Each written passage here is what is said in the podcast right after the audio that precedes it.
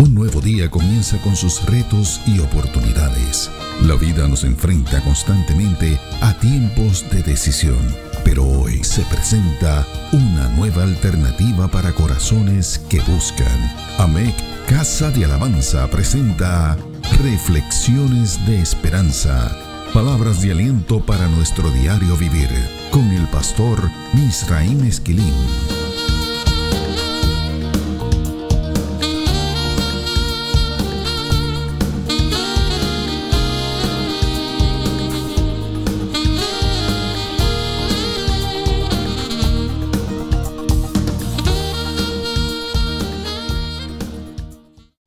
Dios te bendiga, te habla el pastor Misraim Esquilín. Las experiencias de David en la cueva de Adulam ocuparon nuestra atención por las pasadas semanas. El aprendizaje y las enseñanzas que el futuro rey de Israel vivió en esa cueva han marcado nuestras vidas, particularmente durante este periodo de cuarentena causada por el COVID-19. El análisis de los Salmos 142, 57 y 34 nos han provisto una cantera de experiencias didácticas que tenemos que poner en función. Hay unas preguntas obligadas para todos nosotros. ¿Qué sucede con David después de la cueva de Adulam? ¿Cuáles son las experiencias más trascendentales que este hombre vive luego de salir de allí? ¿Cuál de ellas podemos considerar pertinentes a nuestras realidades ahora que estamos comenzando a salir de nuestras cuevas? Las respuestas a estas preguntas pueden ser interminables. Las lecturas de los capítulos de los libros de primera y segunda de Samuel que narran estas historias están llenas de experiencias muy significativas y valiosas para todos los creyentes. Se trata de la capacidad de David para escuchar los consejos prudentes de Abigail luego de la muerte de Samuel. Eso está en primera de Samuel 25. Estas nos hablan acerca de su capacidad para comprender que él no tenía todas las respuestas para los problemas que puede traer la vida. Se trata también de sus batallas contra los filisteos y luego a favor de estos. En Primera de Samuel 23 y en Primera de Samuel 26 y 27 encontramos estas narrativas. Estas historias nos revelan un proceso de transición muy interesante en la vida de este hombre. Se trata además de su capacidad para perdonarle la vida en dos ocasiones a Saúl, el rey de Israel. Estas nos revelan su temor de Dios y su capacidad para mantener sus instintos bajo control. Eso está en Primera de Samuel, capítulo 24 y capítulo 26. Hay allí un modelo de desarrollo ministerial extraordinario. También cuando consideramos su ascensión escalonada al trono de Israel, siendo ungido por primera vez en Hebrón como rey de Judá, segunda de Samuel capítulo 2, los primeros versos, y luego ungido como rey de todo Israel en el capítulo 5 de ese segundo libro de Samuel, dos versos del 3 al 4 específicamente. En fin, Todas estas historias son ricas en imágenes y enseñanzas para cualquiera de las generaciones de creyentes que se acerque a ellas. Sin embargo, hay unas narrativas bíblicas acerca de David que se imponen por encima de las demás. Su pertinencia y las verdades que ellas enseñan parecen haber sido escogidas y preparadas para educar y alertar a todos aquellos que salen de sus cuevas a trabajar con el cumplimiento del propósito de Dios en sus vidas. Estamos haciendo referencia a las narrativas acerca del traslado del arca del pacto. Hay una narrativa corta sobre esto en Primera de Samuel capítulo 6, los versos del 1 al 23, y otra más extensa en Primera de Crónicas capítulo 13, los versos del 1 al 14, y que continúa en Primera de Crónicas capítulo 15, los versos del 1 al 29. ¿Por qué privilegiamos estas historias? Las respuestas para esta pregunta son pastorales y bíblico-teológicas. Hemos decidido compartir una serie de reflexiones acerca de estas narrativas por muchas razones. En primer lugar, hay una gama intensa e inmensa de paralelismos entre tres historias bíblicas a saber, lo que sucede con David luego de salir de la cueva y sus experiencias con el arca del pacto, lo que sucede con el pueblo de Israel cuando sale de Egipto y su encuentro con Dios en el monte de Sinaí, y lo que sucede con la iglesia cuando sale de la redención en la cruz, la tumba vacía, y la experiencia en Pentecostés. Aprovechamos la oportunidad para señalar que las experiencias en Sinaí serán el objeto de nuestras reflexiones en El Heraldo, que es la publicación institucional de nuestra iglesia. Usted puede acceder a la misma en la dirección electrónica de nuestra congregación, iglesiaamec.org, en el área de publicaciones. En segundo lugar, Las narrativas acerca de las experiencias de David con el arca del pacto son un llamado a la atención del creyente. Estas historias bíblicas son un llamado a la atención para todos aquellos que quieren honrar a Dios mientras buscan el cumplimiento del propósito de Dios en sus vidas. Creemos que este será el norte al que apuntarán la mayoría de los creyentes en Cristo Jesús, luego de esta temporada de aislamiento y de cuarentena. En tercer lugar, estas narrativas nos permiten ver el primer modelo de alguien que no tiene temor en servir al mismo tiempo, aunque solo por un instante, como rey y como sacerdote. Este es un llamado muy interesante, pues es el mismo que Dios en Cristo le ha extendido a todos aquellos que hemos aceptado a Jesucristo como Salvador y Señor de nuestras vidas. Apocalipsis capítulo 1, los versos del 4 al 6 dicen, Juan a las siete iglesias que están en Asia, gracia y paz a vosotros del que es y que era y que ha de venir, y de los siete espíritus que están delante de su trono, y de Jesucristo el testigo fiel, el primogénito de los muertos y el soberano de los reyes de la tierra, al que nos amó y nos lavó de nuestros pecados con su sangre, y nos hizo reyes y sacerdotes para Dios su Padre. A Él sea gloria e imperio por los siglos de los siglos. Amén. Las historias bíblicas acerca del traslado del arca del pacto comienzan luego de que David fuera ungido como rey de todas las doce tribus de Israel. Sabemos que David llega a ese trono luego de haber experimentado procesos educativos en el desierto desde su juventud temprana. La Biblia dice que David tenía 30 años de edad cuando comenzó a reinar sobre Israel. Eso está en 2 de Samuel capítulo 5 y verso 4. También nos dice que sus experiencias previas incluyen cuidar las ovejas de su padre, Isaí, matar gigantes que amenazaban al pueblo, alejar los demonios que atacaban al rey de turno, a Saúl, y refugiarse en una cueva mientras subía de éste. Esas experiencias también incluyen respetar la vida del ungido de Dios, aun cuando esto representaba la posibilidad de perder la vida al hacerlo. E incluyen limpiar el territorio del reino de Israel de muchas amenazas violentas. Esas experiencias incluyen además unificar las doce tribus de Israel. Es aquí que él le comunica a la asamblea, al Cajal, que es como se llama esto en hebreo, a la asamblea del pueblo de Dios, su decisión de regresar el arca del pacto a la ciudad de Jerusalén. David parece haber entendido que la nación tenía que redescubrir a Dios y vio en este proceso una forma adecuada para traer una vez más a Dios al centro de ese país. Sabemos que la mayoría de nosotros hemos redescubierto esto, que hay que traer a Dios al centro de nuestras vidas, así como al centro de nuestras familias y al centro de la vida de nuestras naciones. Esta debe ser la prioridad de todos y cada uno de nosotros. Las expresiones anteriores son un resumen bíblico teológico de lo que David experimentó antes de tomar la decisión de trasladar el arca del pacto de la casa de Abinadab a la nueva capital del país. Pero hay otro contexto en estos pasajes bíblicos, hay otra perspectiva de estas narrativas que queremos compartir. Se trata de la perspectiva política que la Biblia nos regala usando las mismas historias bíblicas. El análisis de este contexto también formará parte de nuestras reflexiones. El segundo libro de Samuel describe en los primeros versos del capítulo 5 cómo es que David aceptó el trono de Israel. La Biblia dice que esto fue el producto de la proposición de todas las tribus de Israel. Todos los estudiosos de los textos bíblicos sabemos que este es el resultado de una extensa lista de acontecimientos y de procesos políticos y militares. Hay toda una madeja de intrigas y de tensiones políticas diseminadas detrás de esta decisión. Mire, para empezar, David fue ungido para ser el rey de Israel cuando él era un adolescente. Fue el profeta, juez y sumo sacerdote Samuel el que realizó esta unción dirigido por el Señor. Encontramos esto en Primera de Samuel capítulo 16, los versos del 1 al 13. Este hombre parecía estar colocado en el lugar indicado luego de todas sus luchas con Saúl y con los filisteos. Sin embargo, tuvo que enfrentar antes de ser rey de Israel la amenaza de Isboset, el hijo de Saúl a quien Abner, general del ejército de, Saúl, quería colocar como rey. Eso está en segunda de Samuel, capítulo 2, los versos del 8 al 10. Escuche esto bien.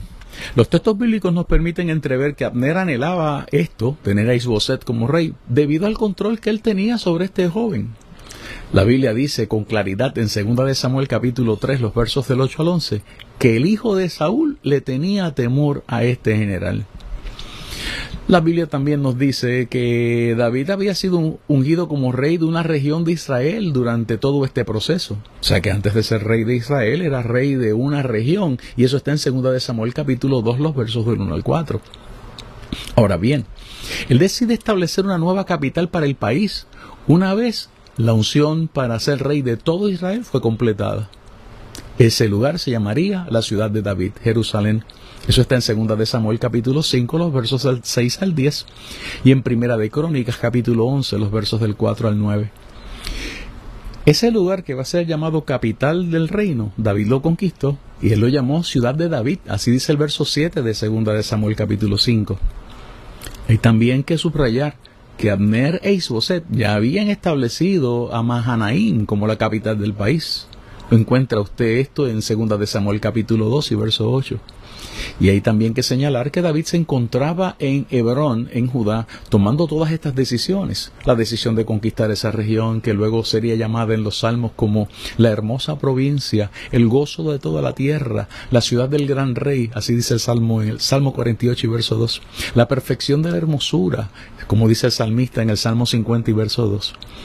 Y que David toma todas estas decisiones procurando unificar las tribus bajo un solo estandarte, algo que ni siquiera Moisés ni Josué habían podido lograr antes. Hay que comprender que nacer en Jerusalén era un honor. Uno lee los salmos y encuentra expresiones como estas. Cito el Salmo 87, los versos del 4 en adelante. Yo me acordaré de Raab y de Babilonia entre los que me conocen. He aquí Filistea y Tiro con Etiopía. Este nació allá. Y de Sión se dirá, este y aquel han nacido en ella, y el Altísimo mismo la establecerá. Jehová contará al, inscribir a los pueblos, este nació allí. Y los cantores y tañedores en ella dirán, todas mis fuentes están en ti. Es por esto Luego de establecerse como rey de Israel, que David decide comprar un lugar en Sión, que estaba en las manos de un jebuseo, y es allí donde se puede edificar el templo mucho más tarde. Esta historia está en 2 de Samuel capítulo 24, los versos del 18 en adelante. Con este movimiento, David procuraba cumplir con el estatuto definido en el capítulo 12 del libro del Deuteronomio. Veamos ese capítulo, los versos del 5 en adelante.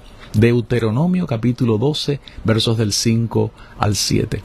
Sino que el lugar que Jehová vuestro Dios escogiere de entre todas vuestras tribus, para poner allí su nombre para su habitación, ese buscaréis y allá iréis. Y allí llevaréis vuestros holocaustos, vuestros sacrificios, vuestros diezmos, y la ofrenda elevada de vuestras manos, vuestros votos, vuestras ofrendas voluntarias, y las primicias de vuestras vacas y de vuestras ovejas y comeréis allí delante de Jehová vuestro Dios, y os alegraréis vosotros y vuestras familias en toda obra de vuestras manos en la cual Jehová tu Dios tuviere bendecido.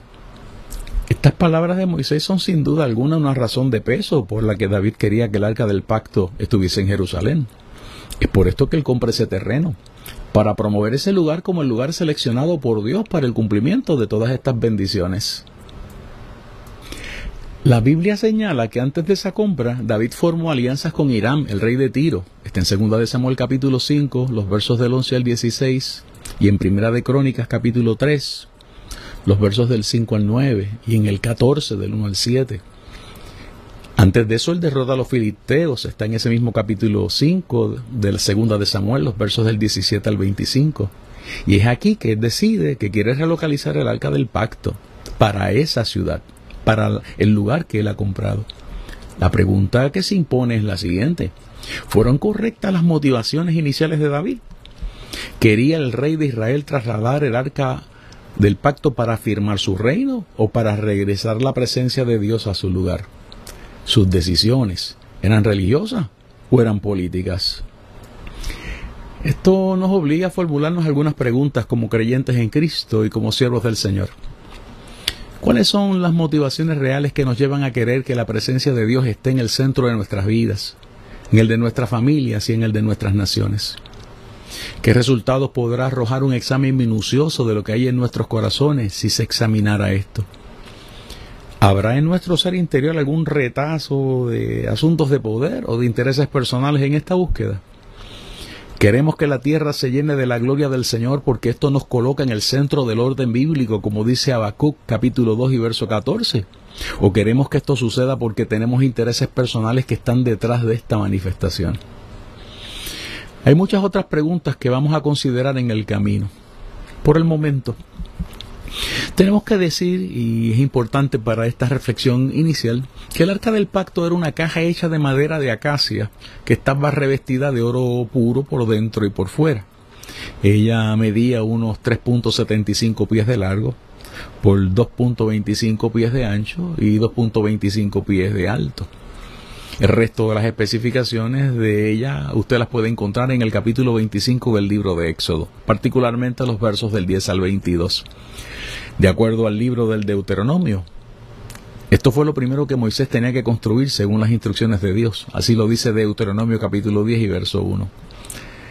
¿Qué dice la Biblia acerca del arca del pacto? La Biblia dice que Dios se reunía a hablar con Moisés desde el arca.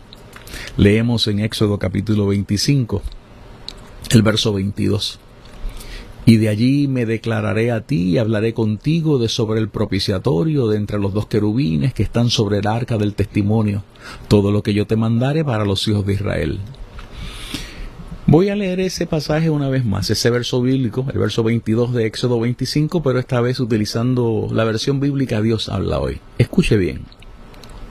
Allí me encontraré contigo y desde lo alto de la tapa, de entre los dos seres alados que están sobre el arca de la alianza, te haré saber todas mis órdenes para los israelitas. Sé que hay algunos creyentes preguntando qué, hay, qué había dentro del arca del pacto. La Biblia lo dice. La Biblia dice que adentro del arca del pacto se había colocado lo siguiente, el maná. La instrucción está en Éxodo 16:33. La vara de Aarón que reverdeció, Números 17 y verso 10 lo dice. Y las tablas del pacto. Un resumen de todo esto está en Hebreos capítulo 9 y verso 4. El maná, la vara de Aarón que reverdeció y las tablas de la ley. El propósito del arca era proveer un símbolo y una señal del poder de Dios, de su capacidad redentora y de su cuidado y protección del pueblo. Mire, la sola posesión del arca implicaba unas condiciones específicas de fe y de conducta.